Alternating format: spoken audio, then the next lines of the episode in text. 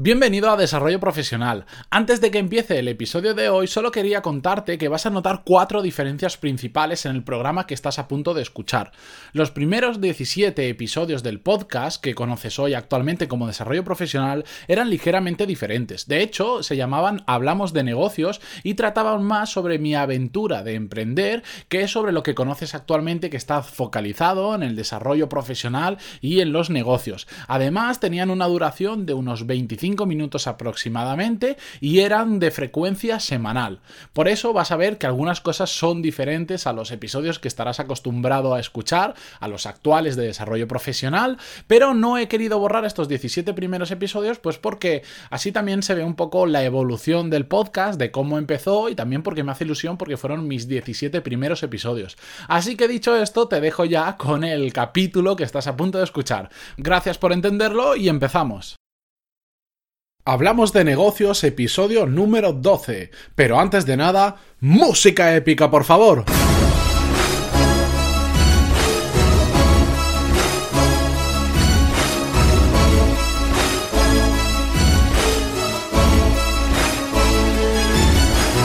Muy buenos días a todos y bienvenidos a Hablamos de negocios. Soy Matías Pantaloni y a través de este podcast comparto todo lo que aprendo en el camino hacia mi meta, vivir muy bien de mi propia empresa. Y antes de comenzar con el programa de hoy, el programa ya número 12, dejadme que os recuerde que si queréis que os avise cada vez que subo un podcast nuevo y que comparta con vosotros más cosas de las que aprendo en este podcast, pero no me da tiempo material a contároslo todo, si me dejáis vuestro email cuando entráis en pantaloni.es en cualquiera de los episodios, un poco más abajo podéis poner vuestro email y accedéis a la lista en la que semanalmente comparto todo eso.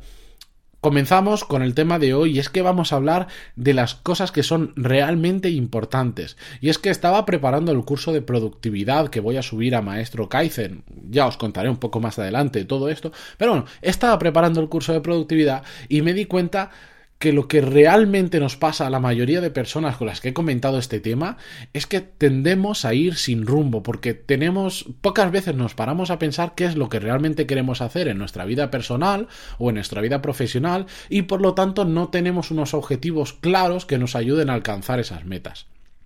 Esto es una, una, generalidad en la mayoría de personas con las que he hablado. Solemos tirar hacia adelante, hacer cosas sin pararnos a pensar. En, en, algún otro podcast ya hemos puesto el ejemplo de que estudiamos una carrera y sin pensar nos ponemos a trabajar de algo relacionado con esa carrera porque simplemente es lo, lo típico. Pues si he estudiado arquitectura tengo que ejercer de arquitecto, no hay otra opción. Pues resulta que sí lo hay. Pero si no tienes ningún tipo de objetivo, pues probablemente sigues a a la manada, por decirlo de alguna forma, y no a lo que tú realmente quieres que hacer, tienes que hacer. Como no tenemos objetivos, por supuesto que no sabemos priorizar o ni siquiera tenemos la intención de priorizar en hacer unas cosas sí y otras no. Hacemos realmente lo primero que se nos pone por delante. Y esto es una cosa que, bueno, a mí me pone súper nervioso y desde que tengo mi productividad muy, muy controlada, cuando veo gente que cuando llega al trabajo lo primero que hace es abrir el email y su trabajo es empezar a contestar emails como un loco, me pongo súper nervioso porque me sabe mal por esa persona, porque sé el error que está cometiendo. Aquí hay un tema que me gustaría destacar y es la diferencia entre la actividad y la productividad. La mayoría de gente suele ser muy activa pero muy poco productiva. ¿Y cuál es la diferencia entre actividad y productividad? Actividad es una, una persona que es muy activa, significa que hace, tiene una capacidad para hacer muchas cosas durante el día. Y ya no solo hablo de nivel profesional, sino, sino también de nivel personal. Hace muchísimas cosas, pero realmente no, son, no tienen por qué estar dirigiendo a su objetivo hacen por hacer. Eh, un buen ejecutor, una persona que es capaz de hacer muchísimas cosas, eh, sí, puede ser, como dice, un buen ejecutor, pero realmente sigue en el mismo sitio, porque si tú quieres perder peso, por ejemplo, pero, pero no haces lo necesario para ingerir menos calorías o quemar más de las que estás ingiriendo, ya puedes hacer todo lo que quieras, que al final vas a seguir en el mismo sitio, vas a seguir pesando lo mismo tenemos eh, habitualmente el sentimiento de placer de, estar ocupados. Nos encanta, por ejemplo, contarle a la gente la cantidad de horas que hemos hecho una semana determinada. O mira, hoy he trabajado 12 horas. hoy ha sido un día buenísimo porque he estado 12 horas ahí trabajando a, a, saco. He hecho el día, que es una frase muy habitual con la que me encuentro. Hoy he hecho el día porque hoy he trabajado no sé cuántas horas. Nos encanta decirlo. A mí me ha pasado durante mucho tiempo que casi me enorgullecía decir he trabajado no sé cuántas horas esta semana y ahora desde que me he dado cuenta que eso no tiene ningún sentido per se, eh, intento evitarlo jamás. A veces sí, bueno, he trabajado muchas horas en el sentido no me daba tiempo a hacer otras cosas porque he consumido tantas horas en la semana en hacer esto y no podía hacer más pero no lo utilizo como un argumento para sentirme bien o para compararme con los demás. De hecho, cuando me intento comparar con los demás, intento compararme como que he trabajado menos horas porque he sido más productivo y no me han hecho falta tantas horas como a ti para hacer lo mismo. Sentirse ocupado al final yo creo que es una forma de vagueza porque evitamos hacer lo que realmente tenemos que hacer. Sentirse ocupado está muy bien, puede que nos llene nuestro ego, puede que nos sintamos bien al llegar a casa, pero la realidad es que hemos avanzado muy, muy, muy poco a nuestros objetivos. Por lo tanto, lo que estamos siendo es vagos. No queremos afrontar las tareas que realmente son importantes para llegar hacia nuestros objetivos. Es decir, tendemos a procrastinar, esta palabra que a mí me gusta mucho, pero es muy difícil de pronunciar, tendemos a procrastinar, procrastinar, perdón, las tareas importantes porque suelen ser incómodas. Normalmente, yo no sé por qué, pero todas aquellas cosas, aquellas tareas clave que nos acercan mucho a nuestros objetivos, suelen ser eh, tareas incómodas de hacer. Tienes que llamar a ese cliente que sabes que es súper complicado, tienes que hablar con esa persona que no te lo va a poner fácil, tienes que hacer una tarea que es realmente difícil o que simplemente no te apetece, pues normalmente, yo no sé, pero suelen ser la que más nos acercan a nuestros objetivos. La productividad, en cambio, lo contrario a la actividad, la productividad es hacer más cosas en menos tiempo y encima que nos acerquen a nuestros objetivos. Te puedes convertir en un hacha y hacer las cosas súper rápido, pero si no te acercan a tus objetivos, ¿qué sentido tiene? Vas a estar todo el día, uy, vas a tener la capacidad de hacer el doble de tareas que otra persona. Es decir, 8 horas de trabajo en un día a ti te, eh, te cunden como 16 de otra persona. Pero si no son realmente importantes esas tareas y no te acercan de tus a tus objetivos, ¿para qué estás haciendo el tonto realmente? ¿Para qué haces todo eso? Pues bien, no os voy a contar eh, lo, relevante que es eh, conocer tus objetivos y hacer las cosas que realmente son importantes, eh, si, si, no os doy las claves que yo considero que tenemos que seguir para, para realmente ser personas productivas. Hay para mí cuatro fases fundamentales. Por un lado, por supuesto, definir nuestros objetivos. Ya lo hemos hablado en algunos otros programas, en algunos otros episodios, pero es que es muy importante definir objetivos tampoco tenemos que hacer una planificación. No hay que ser un maestro para definir objetivos. En la vida personal, si tú quieres alcanzar un cierto peso o una cierta masa muscular, está, muy claro. Si tú pesas 90 eh, kilos y tu objetivo es 80, ponte que es 80 y qué vas a hacer para pesar 80. Si en tu vida profesional tú, quieres alcanzar a ser directivo de una empresa de tal y de cual, pues ah, busca qué habilidades profesionales o qué habilidades sociales tienes que aprender para poder alcanzar ese objetivo. Por ejemplo, una de ellas será gestión de equipos o eh, influencia, etcétera, etcétera. Averigua qué necesitas y establecete un objetivo. Pues yo quiero ser un excelente gestor de equipos y me voy a leer eh, tantos libros relacionados y voy a hacer tal curso y voy a hacer tal, tal, tal, tal. Por supuesto, los objetivos tienen tres escalas, a corto, a medio y a largo plazo. La escala de cada objetivo depende mucho. Si estáis trabajando en una empresa, por ejemplo, depende un poco de la política de empresa. Hay empresas que tiran a objetivos a muy largo plazo, en cambio hay otras empresas que no les gusta planificar tanto, no se sienten cómodas y tiran a objetivos de muy corto plazo, como por ejemplo van a objetivos de diarios o semanales o quincenales o mensuales, depende muchísimo de la política. Si la eh, la escala de estos objetivos es a muy largo plazo, lo que a mí sí que me parece lógico, es que los separemos en fases fácilmente alcanzables, fácilmente medibles y por supuesto que se puedan conseguir en un tiempo adecuado. Es decir, si yo me pongo un objetivo que igual voy a tardar un año en conseguirlo y no hay ninguna fase intermedia, es muy probable que me desmoralice porque voy a tardar un año en conseguirlo y por ese camino seguro que van a haber baches que si veo que no hay progreso, ningún progreso me voy a desmoralizar. Eh, para seguir el, ejemplo que siempre pongo de correr, si queremos correr una media maratón, que son 21 kilómetros, si no me equivoco, mm, si mi objetivo es correr 21 kilómetros, va a ser mucho más fácil si yo digo, hoy voy a salir a correr y voy a correr 5 kilómetros. Cuando consiga correr 5 kilómetros me voy a poner 2 más 7. Cuando consiga 7 voy a decir, no, ahora voy a hacer 10. Así hasta que corra la cantidad los kilómetros necesarios para un día presentarme en una media maratón y correr 21. Si pienso en correr 21 y salgo hoy a correr con mi objetivo de 21 kilómetros, por supuesto que no lo voy a conseguir porque no estoy acostumbrado y es bastante probable que me desmoralice. En cambio, ir consiguiendo pequeños pasitos es muchísimo más motivador que conseguir uno grande. Que al final esos pequeños pasitos te van a llegar al gran paso, haber corrido tu media maratón. Pero es mucho más fácil hacer pequeños pasitos. Pero no solo hablo de correr, sino hablo a nivel profesional, por supuesto también. Si tú quieres terminar siendo el director de una empresa del IBEX, pues si ese es tu objetivo y solo vas a estar contento cuando consigas eso, por supuesto que o, no lo vas a alcanzar o te vas a desmotivar por el camino, por supuesto. Empieza siendo director de una pequeña empresa, empieza siendo un, mando intermedio de una pequeña empresa, después el director, después ah, eh, vete a una empresa más grande, aunque no seas el director, y poquito a poco vas ascendiendo.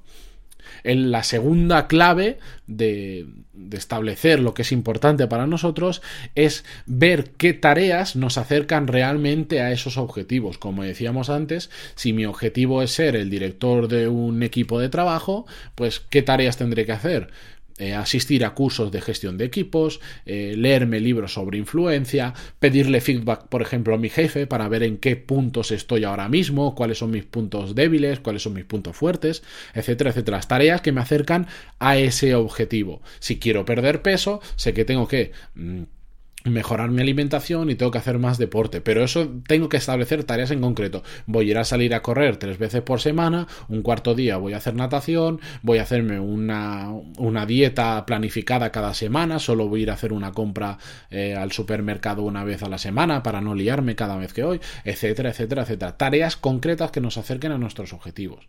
Y eso me hace enlazar con el tercer punto clave, que es aprender a decir que no. Aprender a decir que no a todo aquello que no nos acerque a nuestros objetivos. Es que es muy, muy habitual, nos establecemos objetivos, empezamos con ello, pero nos van proponiendo otros proyectos, otras tareas, otras cosas que no nos acercan a nuestros objetivos, pero como nos sentimos muy, nos sentimos muy realizados cuando empezamos muchas cosas diferentes, no nos damos cuenta de que realmente nos estamos alejando de nuestros objetivos. Si yo quiero ascender a director de mi empresa, por ejemplo, no, no me sirve. Hay un montón de tareas que por más que las haga, no me van a aportar nada. Y hay otras que sí que me van a aportar mucho porque yo he establecido que son esas que me acercan a nuestros objetivos.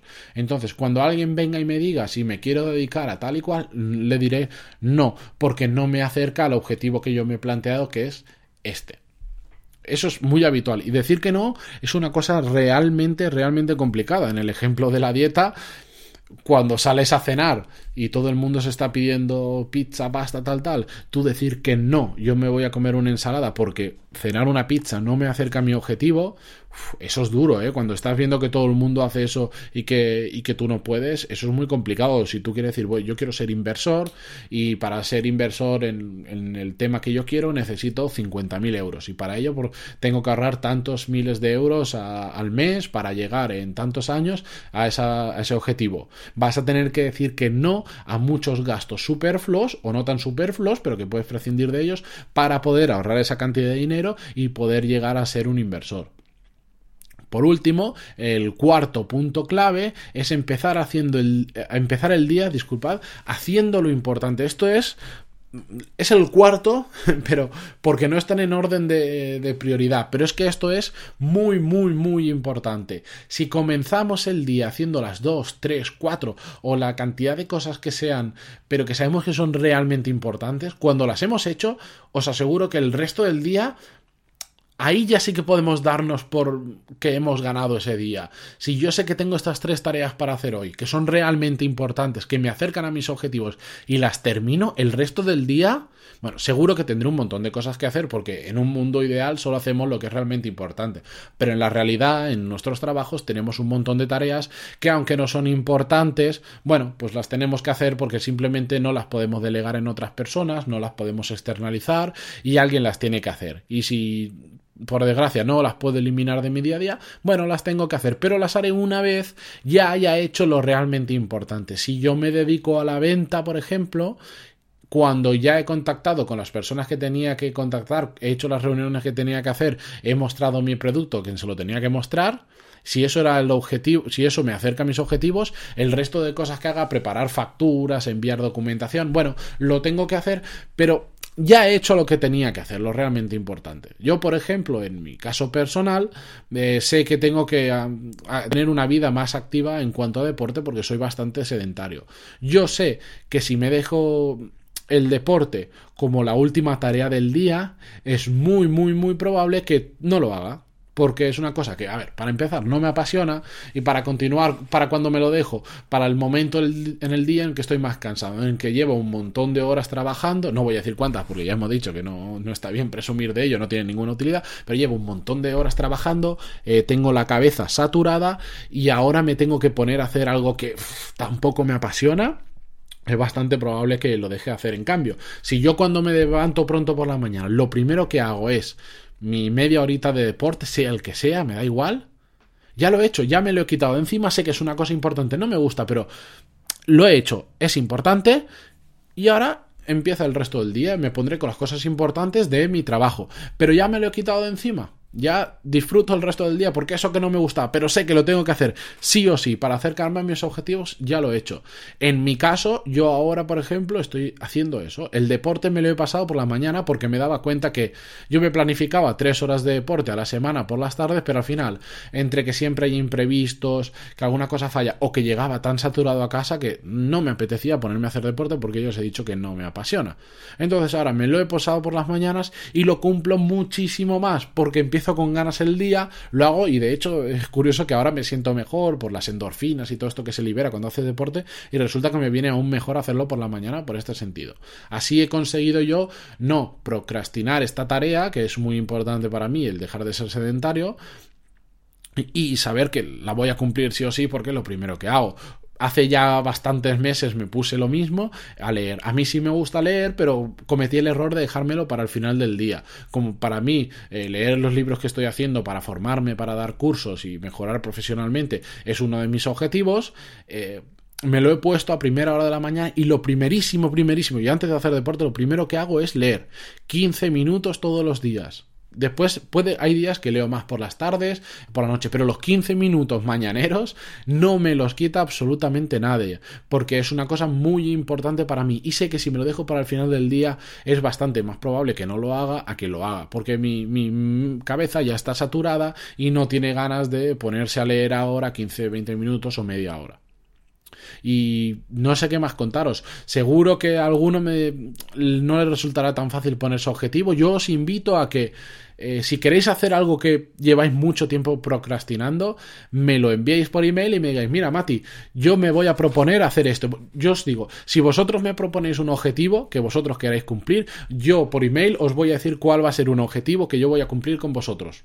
Por ejemplo, perder mm, determinado peso, hacer más deporte, lo que sea. Vosotros me decís uno y yo os lo digo y yo os digo otro a vosotros y así los dos nos comprometemos a cumplir ese objetivo. Lo pongo como deberes. Quien lo quiera hacer, que me envíe por email un objetivo, aunque sea muy fácil, aunque sea para la semana que viene o para el mes que viene, no tiene por qué ser largo, pero vamos a ponernos entre los dos un objetivo y a ver qué conseguimos hacer, ¿vale? Yo os propongo el mío en respuesta al vuestro, ¿vale? Y hasta aquí el episodio de hoy. Eh, muchas gracias por todos los que me estáis dejando el like o algún el me gusta, perdón, en iVoox o algún comentario. Si me dejáis alguna eh, ¿cómo se dice? Se me ha ido ahora alguna valoración de 5 estrellas en iTunes. Esto es lo que tiene el falso directo, que a veces pues te equivocas y no tengo ganas de empezar de cero, ni tampoco de cortar, porque para eso lo hago en falso directo. Si me dejáis vuestras 5 estrellas de valoración en iTunes, yo lo agradezco un montón porque me ayuda a que otras personas más me conozcan, que encima últimamente he de agradecer que muchas personas se han puesto en contacto conmigo agradeciéndome los podcasts y diciendo que les está sirviendo. Y yo creo que no, no hay nada mejor para mí que alguien me escriba y me diga que le está sirviendo y le está ayudando en, su desarrollo profesional, en su día a día o en el tema que sea para mí. Eso es lo mejor que alguien me puede decir por email. Os lo agradezco un montón. Si me ayudáis a difundirlo, os estaré aún más agradecido. Y nos vemos la semana que viene con un nuevo podcast que como siempre no tengo ni idea de lo que voy a hablar. Hasta la semana que viene. Adiós.